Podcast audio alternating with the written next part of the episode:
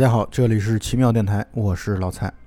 大家好，我是 Vivi。对我们之前录过两期关于北野武的节目啊，一期是聊的《花火》，就是他拿到威尼斯金狮奖就最高荣誉的《花火》，一九九七年的作品。还有一部呢是二零零二年的他的《玩偶》，就是我们上次为了上影节的这个大师单元专门做的一期节目。对，在这两期节目中，我们也陆续承诺大家要专门去录一期关于北野武的这样一期节目。今天我们就来兑现承诺吧。对。就是挖的坑，赶紧先补上一个。对，因为我们之前在准备北野武的节目的时候啊，微微看了一本书，我看了两本书，就我们俩共同看的那本是北野武的小酒馆。这本书应该在影迷圈当中还是知名度比较高的啊，就是相对来说，呃，不能说全面吧，但至少是让你一窥。就是窥探到北野武的光影世界，还有北北野武的一些内心活动啊，内心世界的这样的一本书，我觉得这本书还是不错的啊。然后我多读了一本书，就是叫做《无聊的人生我死也不要》啊，这就是北野武的自述，就是有一点自传体意味的这样的一本书。当然，如果这两本书让我来评价的话，我会觉得那个就是北野武自述那本书其实很不怎么样啊，就我大概给他打了三星吧，也就刚刚及格的样子。就它是一个自传体的一个格式，就是按照自己从出生，然后小时候跟家里边的人的关系，然后慢慢开始成为一个慢才演员。慢才就是我们这边可以就是类比于我们这边的相声吧，就相当于对口相声，成为这个相声演员，然后慢慢的开始进入电视圈、电影圈等等，他的这样的一个人生道路。而北野武的小酒馆呢，则不太一样。北野武的小酒馆更像是以专题的方式来去讲出来他对一些问题的看法，比如说他对“规则”这个词的看法，他对教育的看法，他对电影的看法等等等等。而且质量上来说，北野武的小酒馆明显感觉质量上，无论从这个语句的紧凑度上，还是到他的思想性上，还是到他的这样的一些趣味的内容上，我觉得都会更好一点。所以，如果你想要了解北野武，其实听我们这期节目就够了。当然，我只看了北野武的小酒馆这本书。怎么说呢？我看到网上呃书友们对他这本书的评价啊各不相同。有的人可能会说这是什么东西啊，就暴露了他的文学修养的欠缺。但我的角度会说，我只是觉得他给我们提供一个新的素材，让我们更好的去了解北野武这个人以及他的价值观。我觉得作为这样一个功能的话，这本书还是诠释的挺好的。而且，其实我觉得读完这本书，你就会觉得，啊，就是我们看电影的之外的了解这个导演，然后会会发现，这导演还是一个挺有意思的一个人。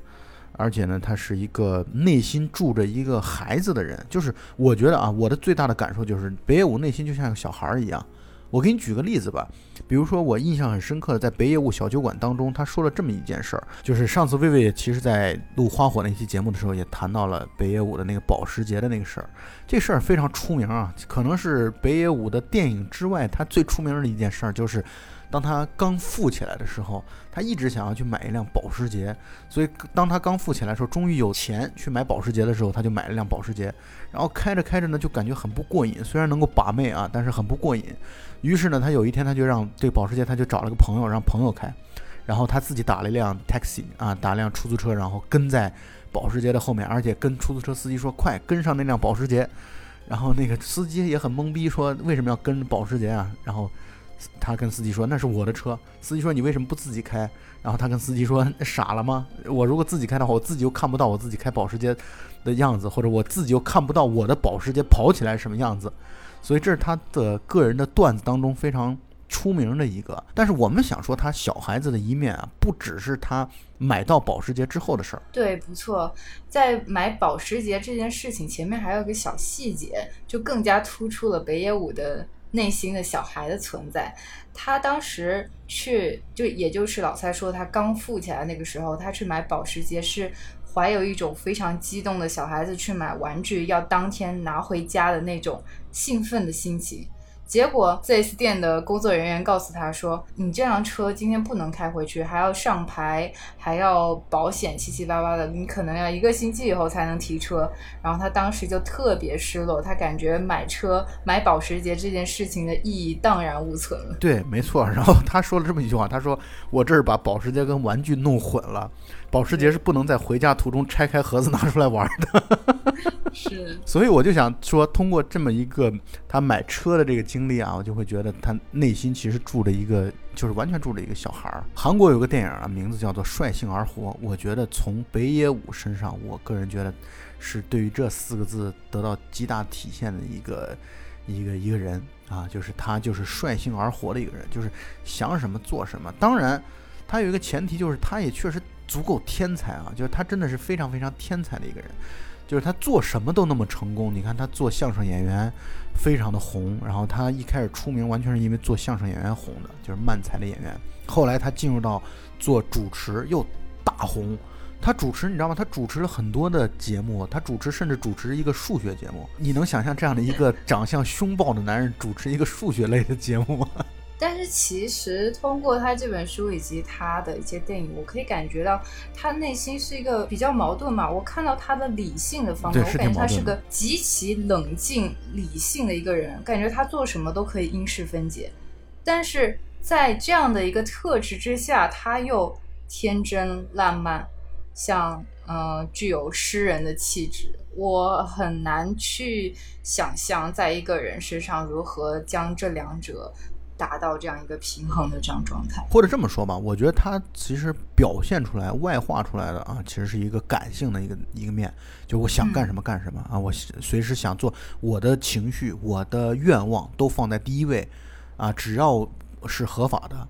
啊，只要不大面积的伤害到别人啊，我都可以这么做。我这么为什么这么说呢？就是因为他，比如他泡妞这件事儿，他其实还是。或多或少的伤害到了自己的太太嘛，就是说他只要没有大面积的伤害到别人，他就会率性而活。但是呢，他内在呢，他又确实就像你刚刚说的，他是有其特别强烈的理性的这一面的。你看他把拍电影这件事儿都用一种因数分解的方式来去进行，在他的那个讲电影的那个章节当中，他他专门提到这一点，就是拍电影也是有公式的啊，就是他会怎么拆解一个一组镜头，或者怎么拆解一段戏。但是我认为的诗人气质。不仅是他的率性而为，还有就是他对一件事情观察的入微，还有一种非常细腻的感知力。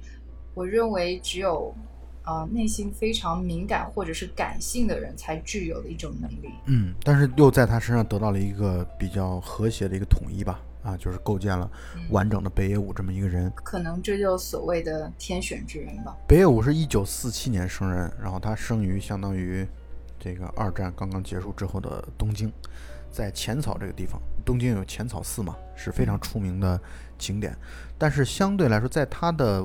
这个叙述当中啊，他表现出来浅草其实算是东京的庶民所住的地方，就是比较平民的这样的一个区域。所以他小时候其实很穷啊，就是非常非常穷，然后也很就是整个家里边过得非常非常的穷，而且他跟父亲的关系很不好。他爸爸是那种特别严厉的，而且喝了酒可能就打人的那种家暴的那种类型。呃，所以呢，他说了这么一个话啊。他就讲到说，有一次，他就对父亲只有一次有印象，就是有一天他爸爸把他带到大海边去玩，这是他仅存的对于父亲的印象，或者说对于父子之间关系的印象，就是他爸很沉默的把他带到海边，然后他非常开心的在海边玩了一整天。所以他说了这么一句话，他说：“也许正是因为这个原因，让我一直保留着对于大海的印象。”所以也是后来的。影评人也在评价，你看北野武的电影当中，大海这个元素好像是挥之不去的，就是几乎所有的电影，你看，包括呃玩偶在内，更不用说了。那年夏天宁静的海，然后包括花火啊，这些电影当中都出现了海的元素，就是可能就是由于北野武对于那一次跟父子之间的这种去。大海边海滩出游留下的深刻的印象有关系，他自己也这么说。其实如果不是他自己那么说，我倒觉得这有点过度解读了。因为对大海有这份情节的导演或者是艺术从业者真是太多了。对，没错。但是对于影评人来讲，觉得北野武对于大海这个元素的使用有一种近乎于偏执的一种热爱。你看那年夏天宁静的海，那就完全是围绕着完全在海边两个聋哑人的这样的一个爱情故事，然后沉默着的在时而宁静、时而咆哮的海边，然后去冲浪的这么一个故事。嗯，刚才提到北野武是成长于东京的一个类似于贫民区的这样一个地带，他的家庭也并不富裕，父母也不是。啊，知识分子或者是任何艺术从业者，在他长大以后，他无论是对漫才，还是对电影，啊，甚至后期对画画，也是有着不俗的造诣吧。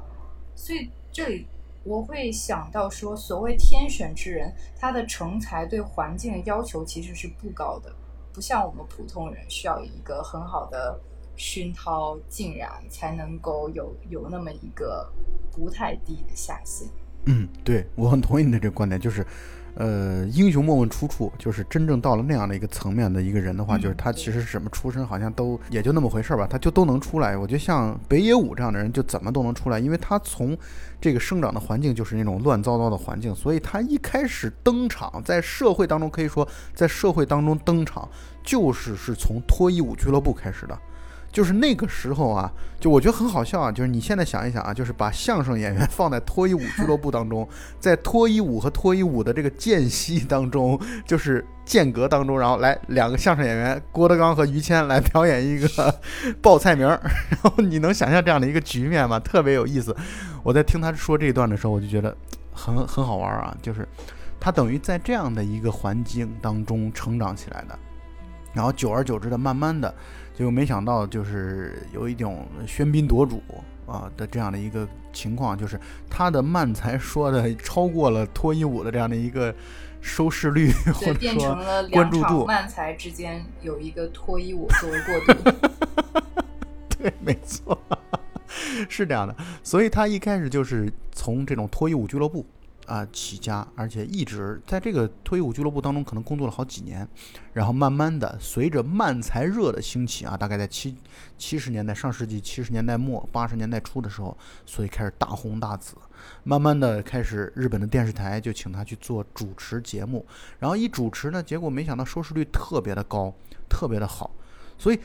就是你刚说那个天选之人，我觉得你已经说两次了，但我非常同意这个观点，就是他感觉他做什么就成什么。你包括咱们之前也聊过，你看他花火当中的那个画，全是几乎全是北野武自己画的，那画的那就跟那种现代艺术馆里边的那种画的画作，你说水平有多大差距呢？虽然我们是作为门外汉来说没法评价这点，但是其实就以观者的角度来看，会觉得哇了不起的画作，至少是专业级别的画作。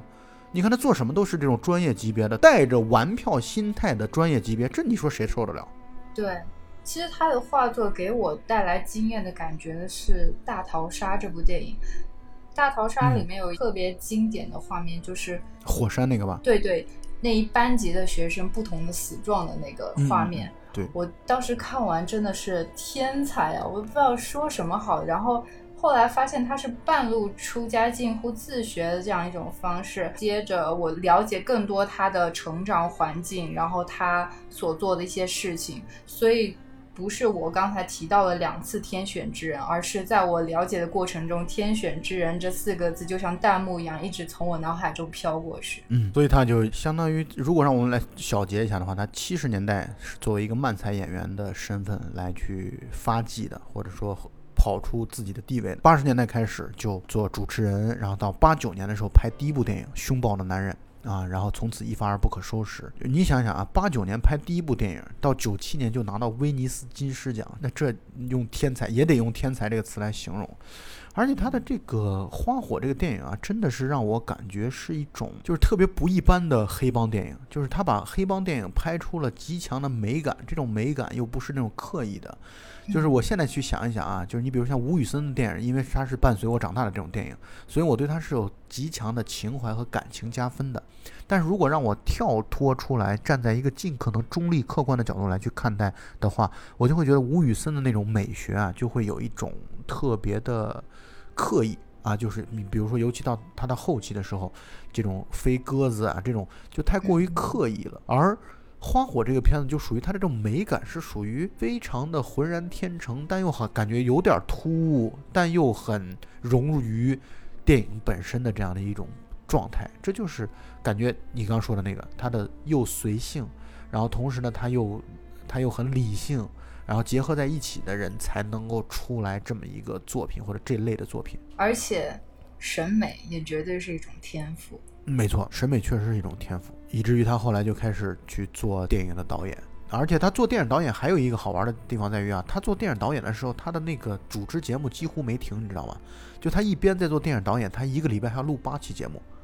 就是他一个礼拜要录八档电视节目，所以他的体力是惊人的。对他应该是有太多的能量在他的体内，他需要不断的散发。真的是。发光发热是啊，这是一方面，还不能停止泡妞，对不对？他对于女人这件事儿，好像从他的青春期成熟之后，好像一直到现在都老了七十多岁，这个热情好像从来也没有丧失过。就是他一方面对于工作的热情，另外一方面就是对女人的热情啊，从来没有丧失过。一切在我看来，就是为了成名，为了了不起，为了牛逼，为了泡妞。我觉得他就是身上就带有一种男人的原始的冲动。或者男人的原始的这种目的、目标等等等等，我觉得他就是在某种意义上讲吧，过得很纯粹啊。就是我们这个纯粹不带有褒义或者贬义，就是他就是纯粹。他从来他不避讳谈性话题啊。他在书里边就直接写到了，他说他对于工作，就比如写漫才的段子，他说他有的时候他跟女人正在上床的时候，他能够一边想着自己的漫才的段子，然后忽然想到一个什么段子，他就停下来，那要一定要先记录下来，然后这样的。我为什么要此时此刻说这件事呢？就是因为。要说到他九四年，可以说是对他产生了很大影响的那场车祸。他一开始是这样的，就是狗仔队老在拍他，把他拍得很烦，所以他就想着我干脆骑个摩托车，然后我让你们尽管拍，没事儿，你们尽管拍，你们都能拍到我的身影。同时呢，我的摩托车又是去哪儿，你们也都不太能追得上我。所以他一开始就是从那个年代的时候，那个年龄的时候，四十多岁的时候骑摩托。然后他在九四年的时候发生了。影响他至今的一个场重大的车祸，就是骑着摩托车撞到了路边的电线杆，而且他后来自述当中，他在写到啊，就是有人会觉得他是有自杀的倾向，他自己其实也不太记得了，就是他觉得或多或少有一些，因为他那段前后啊，在九四年的前后啊，他被一些负面新闻所包裹着，包括他的工作也不是很顺利。所以呢，他有一种想要一了百了的，当然不是那一晚啊，但是就是说他曾经想过一了百了这件事情。所以呢，他自己也解释不清楚，当时撞到电线杆是由于自己有那么一点点的想要自杀的倾向呢，还是说完全是一场意外？当然有一点是确定的，就是他本来那天晚上是要去赴一个秘密的约会的，这个他在书里边写到了，就是他要赴一个秘密约会。我猜啊，肯定是跟女人有关，但是他没有点出来到底是。什么一个情况？结果呢？他就说半夜大概凌晨两点半左右的时候，就在赴约的路上，可能撞了电线杆，然后受了非常严重的伤，以至于他的半边脸都可以说瘫痪掉了，或者说完全用不了了。虽然在这里用因祸得福有点太残忍了，但确实也因为这场车祸，他的脸瘫痪了，成就了他这样一种。人狠话不多的黑帮老大的这样一个形象，这个形象因为他的面瘫更加成功了。再者，他在车祸休养期间开始自己学习画画，也就是我们之前提到的。然后他从那以后也一发不可收拾的走上了艺术巅峰。我不得不又再重复一遍：天选之人，就算是车祸也是因祸得福吧，也是。助推他进入下一个巅峰的这样一个催化剂吧。当然，就是这个中的苦痛啊、痛楚，就我们现在聊天儿，作为聊天儿的人来说，我们当然永永远无法真正的去体会啊。我们当然也不希望我们成为这样的天选之人，就是所谓的因祸得福。我们当然希望顺顺利利的啊，做一个庸才就可以了。但是从另外一个角度来讲呢，就是。呃，你说的也确实是有一定道理的。你看啊，以前在好莱坞的第一段黄金时期的时候的冷面笑匠啊，巴斯特基顿被称之为冷面笑匠，就是他几乎也是一种以近乎于面瘫的表演方式，却成就了喜剧大师，可以说和卓别林完全齐名的。而且是他作为后续大量电影人崇拜的对象，比如成龙啊，包括一些其他人的这种喜剧桥段，都完全在向巴斯特基顿来去致敬和借鉴。包括成龙很多电影都是完全照搬，甚至是照搬巴斯特基顿的这个喜剧桥段。可是你看，基顿就是一个类似于像面瘫式表演的，他不像卓别林那样的面部表情非常丰富、异常丰富，而它是一种面瘫式的表演的方式来去体现喜剧效果。而你看啊，这个虽然说。北野武的这个他是面瘫这种方式来去演黑帮是合适的，但是你会发现他在他的电影当中也会有一些喜剧的桥段，以他的面瘫脸来表现出来，也有一种让人特别说不上来那种效果。所以，如果我们我们现在说这个因祸得福，并不代表我们有任何祝愿的意味在里边啊。但是，对客观的来讲啊，它确实在某种程度上讲，至少丰富了他后续的艺术表达的方法。方式啊，方向等等等等啊，我觉得确实这点是毋庸置疑的。刚才说到面瘫让他塑造了这样一个形象，还有一个比较有趣的小事情，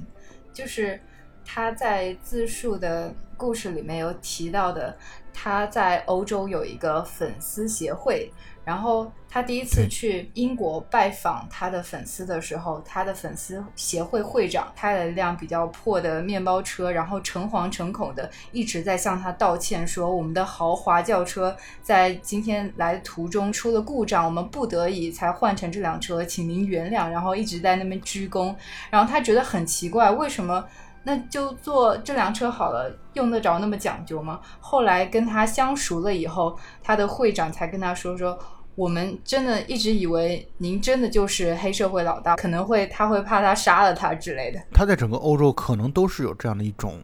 印象的。你知道他在俄罗斯很受欢迎吗？他在俄罗斯特别的受欢迎，挺符合他们的气场。对啊，他跟那种战斗民族的这种气质是很就是人狠话不多的那种感觉。啊，对对对对对，他在俄罗斯非常受欢迎，以至于他在俄罗斯拍了一支广告，就当时拍完《玩偶》之后拍了一支广告，大受欢迎，在俄罗斯。嗯，他自己也觉得很讶异，自己为什么会在俄罗斯这样的一个盛产文学巨匠的地方，别人来崇拜自己。他一直不觉得自己是个文化人，他觉得自己是个大老粗。但其实他也挺文化的，也挺文艺的，但是他确实和一般的这种勤奋型的导演是完全不一样的。你比如说他在一些电影节当中拿了奖之后，有记者就问他说：“你怎么评价你和黑泽明的电影的区别？”等等等等，问这种问题。然后他心里边想的是，黑泽明电影我都没有看完。然后他每次当记者问了这样的问题之后，他马上第一时间回到日本之后，他就会把当时记者所提到的电影人的电影全部都自己要看一遍。所以他其实不是那种迷影型的导演，他完全不是，他就是天才型的。对对。刚才说到了他九四年的他那个出了那个车祸的事情，后来他就主要的来专注来拍电影啊，大概拍了十几部，到目前为止应该有十几部电影了。其中可能最出名的应该就是《花火》，然后还有《座头市》，当然还有票房和口碑双丰收的《菊次郎的夏天》。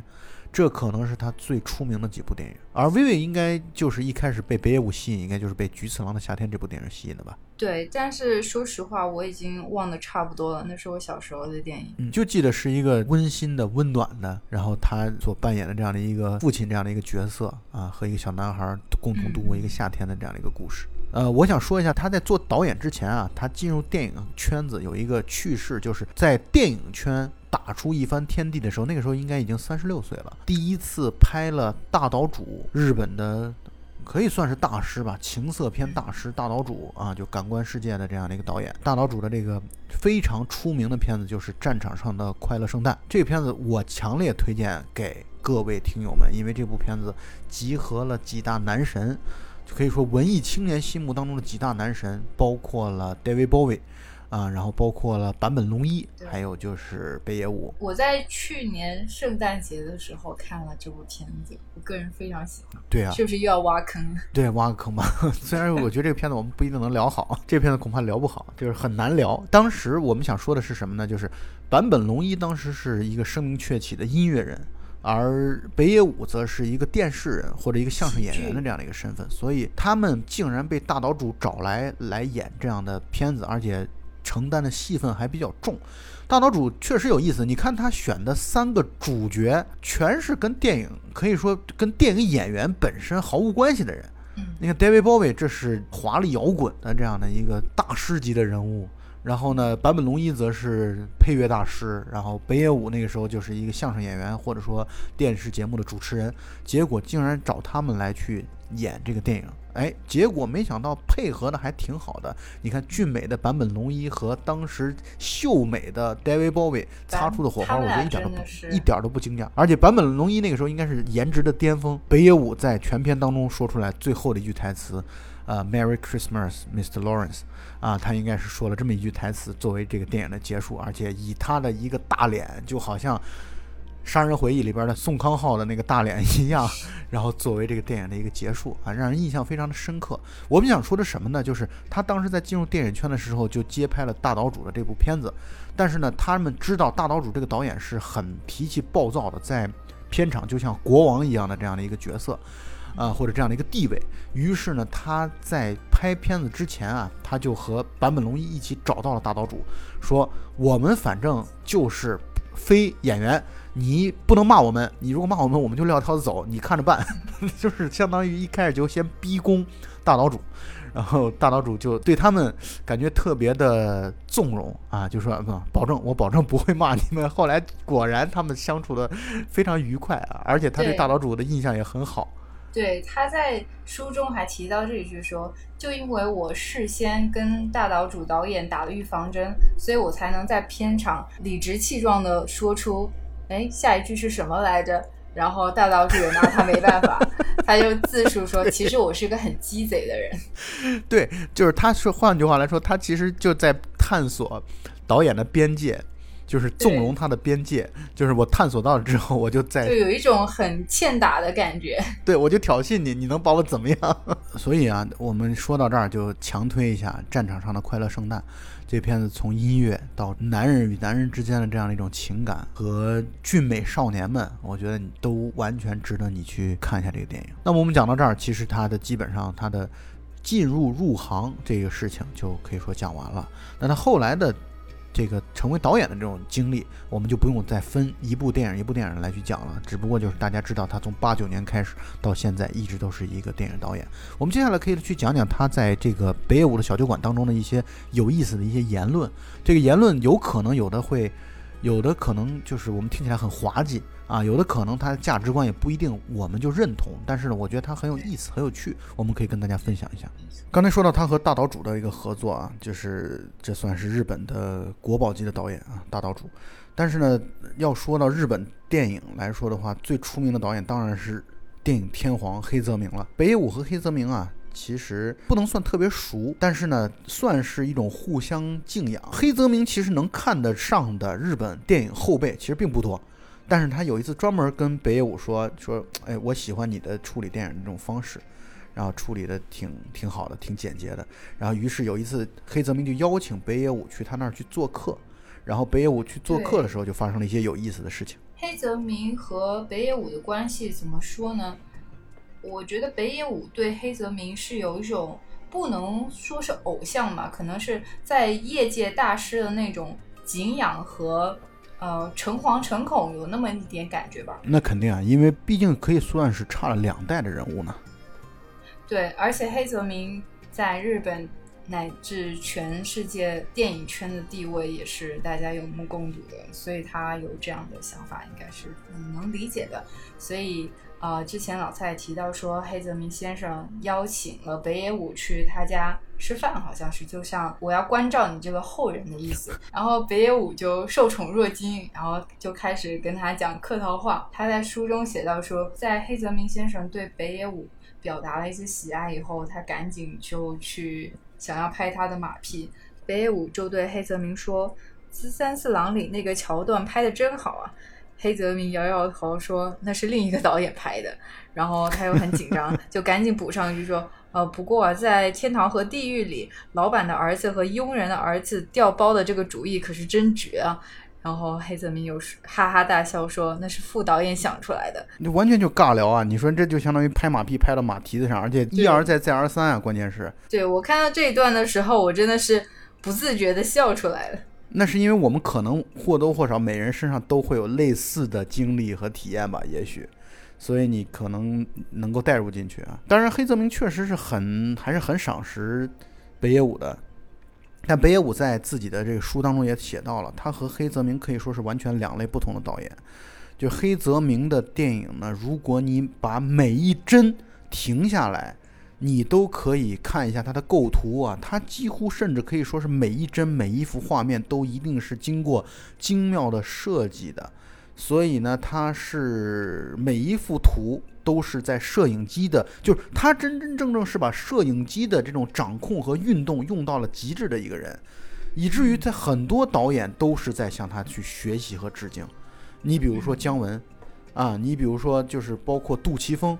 啊，这些人他们的这些电影当中这些站位什么的，都是在很强烈的在向黑泽明学习和致敬。所以呢，黑泽明的电影它就是艺术品，真的是艺术品，就是每一帧你都可以截下来当截图或者当壁纸来用的，都甚至都是可以的，因为它的构图是精妙的，构图是精细的、精美的，是完全经过提前精密的筹备和测算的。对，这也导致黑泽明在拍摄的现场特别的严格。严厉就是，如果有一篇有一个镜头拍错了，他就会非常暴躁，要求重来，因为他的犯错的成本是很高的，嗯，他不允许。这种事情发生，所以呢，我们一直早就挖了坑，就是我们内部早就挖了坑，要录黑泽明的电影《生之欲》啊，但是一直也那部片有毒吧？每次约就要取消。对，每次都我们已经约了好几次要录《生之欲》了，感觉有一百多次。对，《生之欲》这个片子，我们相信终将成为节目呈现给大家。那么说回来，黑泽明和北野武是不同的导演，就北野武的拍戏。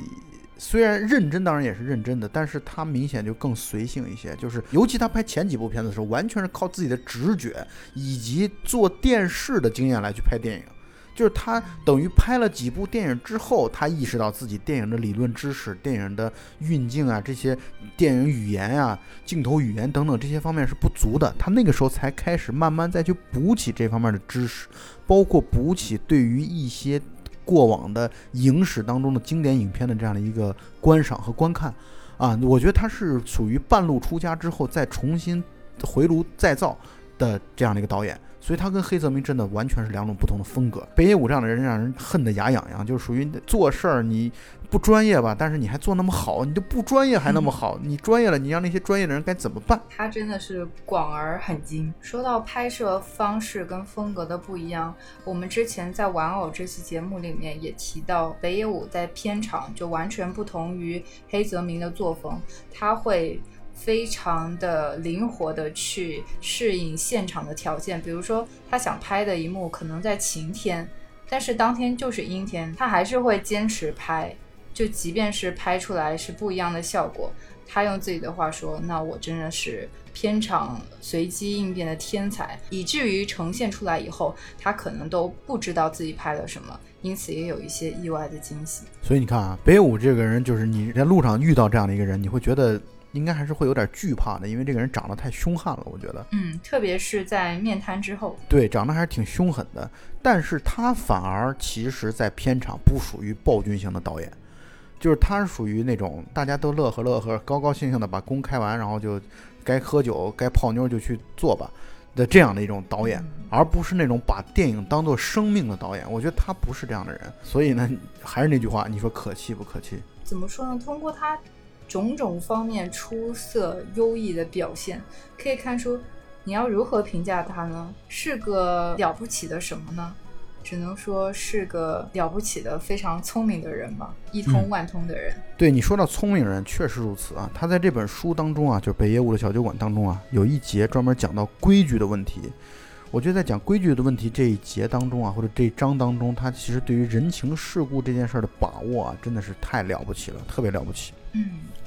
他说了这么一句话，他说：“看见师傅叼着香烟，就应该去为他点烟，这是做徒弟的规矩；而看见徒弟要为自己点烟，就应该很自然的让他能够点上，这是做师傅的规矩。”我觉得他这种跑江湖的，因为他从进入职场。以来就可以说一直在这个脱衣舞俱乐部这样的鱼龙混杂的这种地方啊，可以说各种社会的各种层面他都见过了。他不是那种在象牙塔当中冰清玉洁的那样的一种成长环境成长起来的人，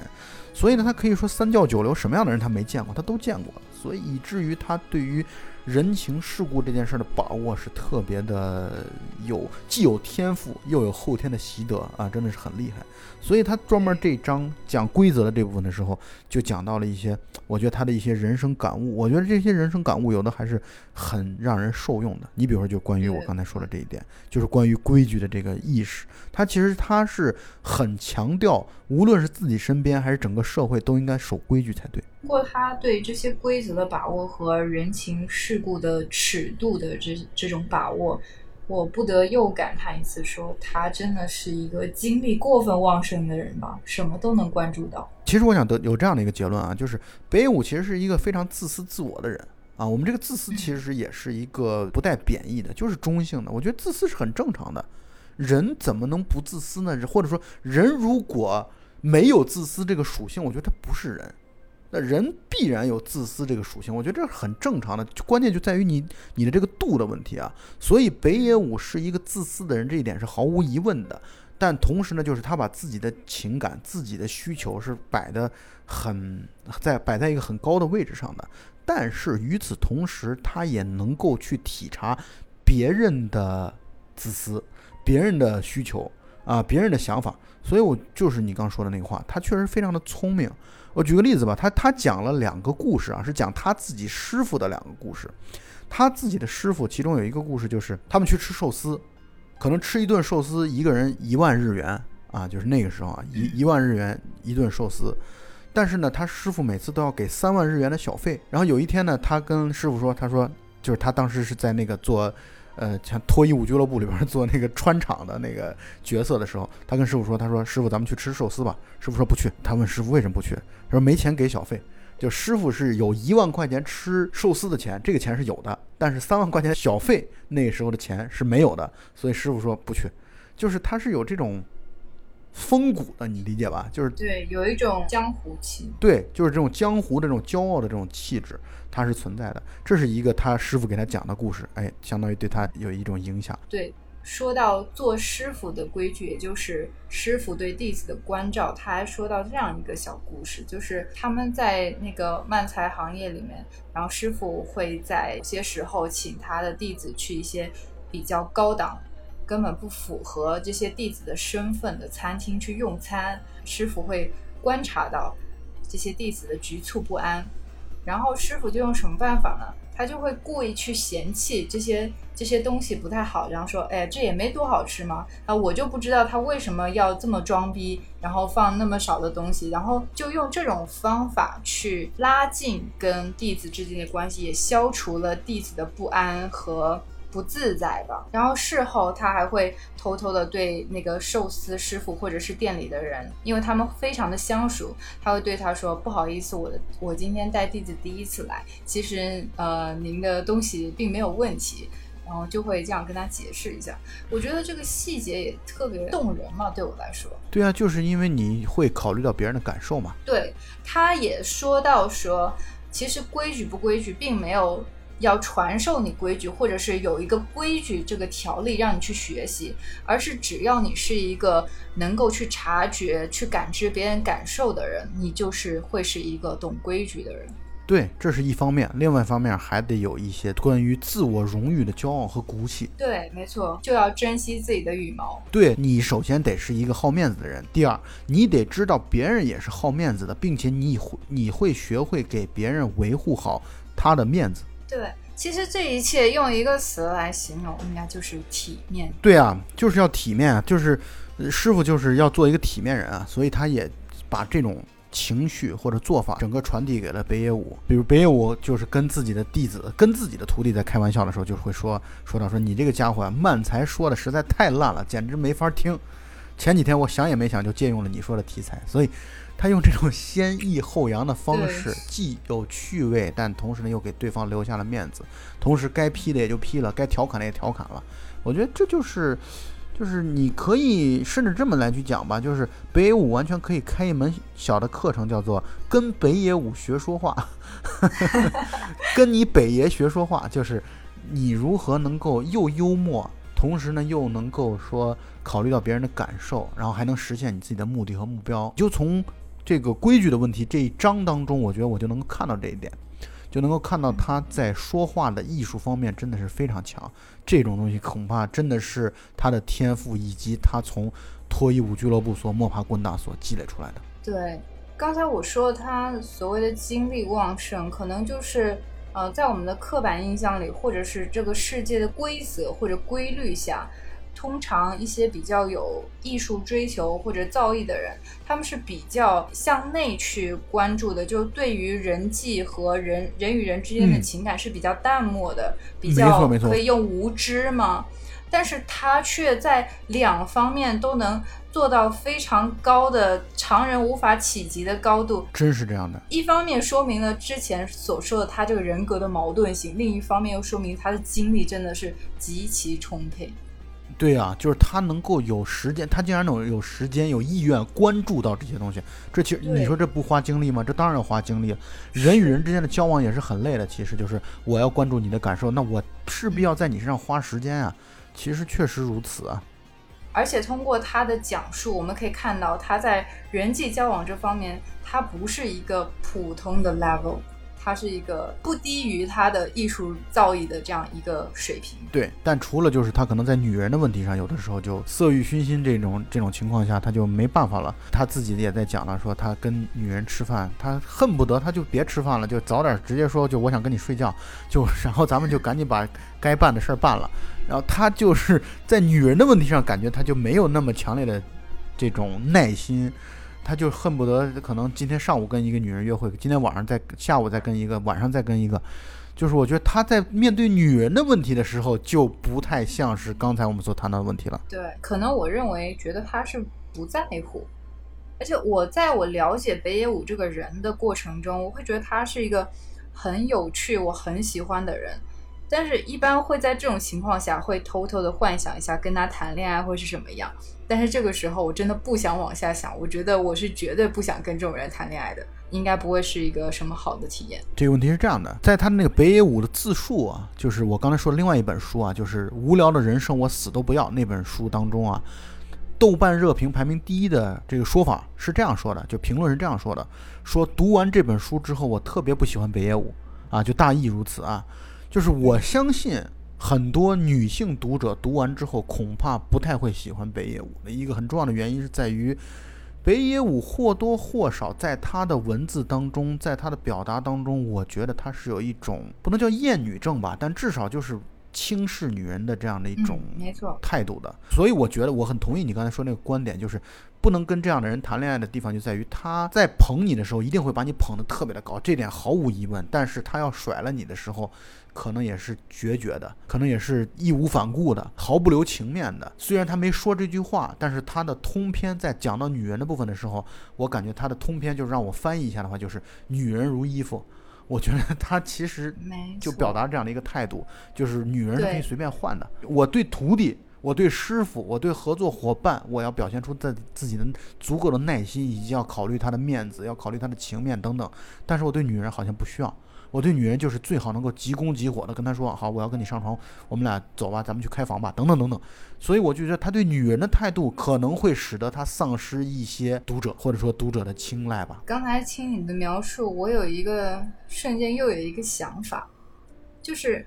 北野武在不断的爱上新的女性的这个过程，或者是这一动作的时候，正调动了他感性、浪漫、诗人、孩子气的一面。但是在跟女性相处的，一旦进入相处的时候，又出现了他理智而冷静而无情的那一面。而且我记得当时在你读这本书的时候，好像你的朋友圈，因为我看到你的朋友圈。好像就专门摘录了一一段话，就他讲到他的情人的关系的时候，他就在讲他最好一个人有多个情人，这样才情人越多越稳定。他大概是这样的一个意思。他说的是，嗯，如果你有一个情人的话，就成了三角关系，三角关系是有棱有角的，容易出现冲突和矛盾。当你出现两个情人的话，关系成了四角；五个情人、六个情人，当你的情人趋向于。无穷的时候，在数学的极限里，那就是一个圆，那就是圆润的、没有冲突的、非常和谐的一种状态。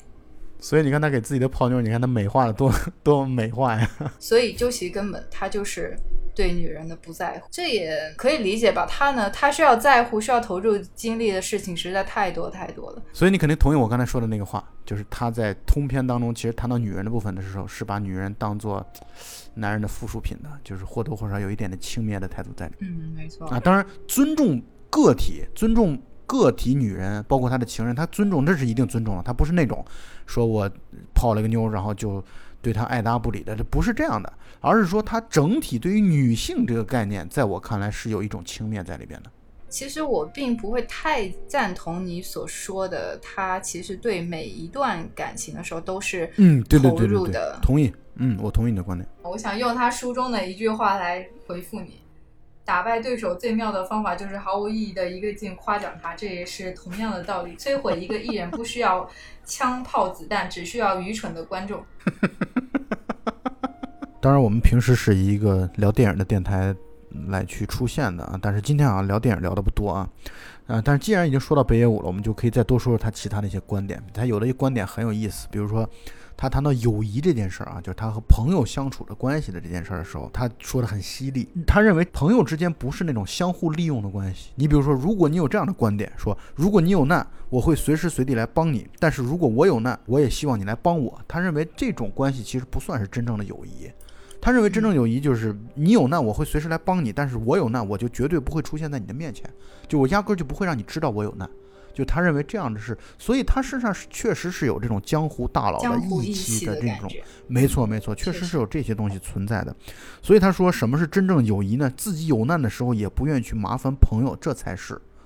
啊，当然这个观点我们先不一定说他就一定是正确的，但是呢，他确实体现出来他的朋友观，就是交朋友这样表了一种观念。个人观念。对对对，但对于我个人来说，也正是他这些所谓的反公用主义的这样一个特点，让我觉得他这个人更加分了。我嗯是喜欢他身上的这些东西，会让我觉得可爱。嗯，就是非功利主义呗，就说白了。对。因为他在书中屡次的抨击那些认为钱能买到一切的人是有多么的无聊，这点我真的嗯非常认同。虽然这是一一句大家都会讲的话，但是其实我觉得这个现象挺可怕的，就是你可以观察一下现在的你身边的一些朋友或者社会上的一些人，会觉得大家似乎我不能说所有人，但是已经渐渐的成为一个共识，钱能买到一切，大家就感觉这样的社会或这样的人生过得很塑料，你明白我的意思吗？嗯就我看到这样的现状，还是感觉有点难受的。北野武提到这句话的时候，有一种像像一个看着这个时代在变坏的这样过来人的一种，就是比较失落的这样一种感叹。而这个现在就是金钱主义、功利主义的这样一种社会的风气激进妖魔化。我能那么说吗？可能这是我个人的观点，就是不代表我台，也不代表老蔡的观点。我个人的观点会让我，我总是会想到说，这像被某一种想要摧毁人类社会的神秘力量所洗脑的这样一种价值观，我觉得还挺担忧的。你说的这个就有点神秘主义的意思了。但是如果从这个经济学的研究来说的话，那不就是消费主义吗？就是消费主义就是背后的这种神秘力量，然后他来去决定了，或者说他来去影响了，对，洗脑了大批的人。首先会让你们意识到，消费是必须的，然后同时呢，这个消费是促进活力的，这点我本身没有质疑啊。但是就是消费是一切，乃至于最终划等号，金钱等于一切，这就可能是对，这中间有一些逻辑上的诡辩了，所以我觉得北野武啊，他确实是一个，至少在读我们在读他的书、看他的电影的这个过程当中，我会感觉到他其实是一个尽可能吧，当然也可能表现出来一个姿态啊，但是至少我们作为普通的观众和读者来说，应该会觉得他是一个比较真实纯粹的人。所以呢，他在他写书的时候啊，或者说他这个书当中，其实他不但于啊，就是他不害怕暴露自己，他不忌惮暴露自己的这种这种观点当中的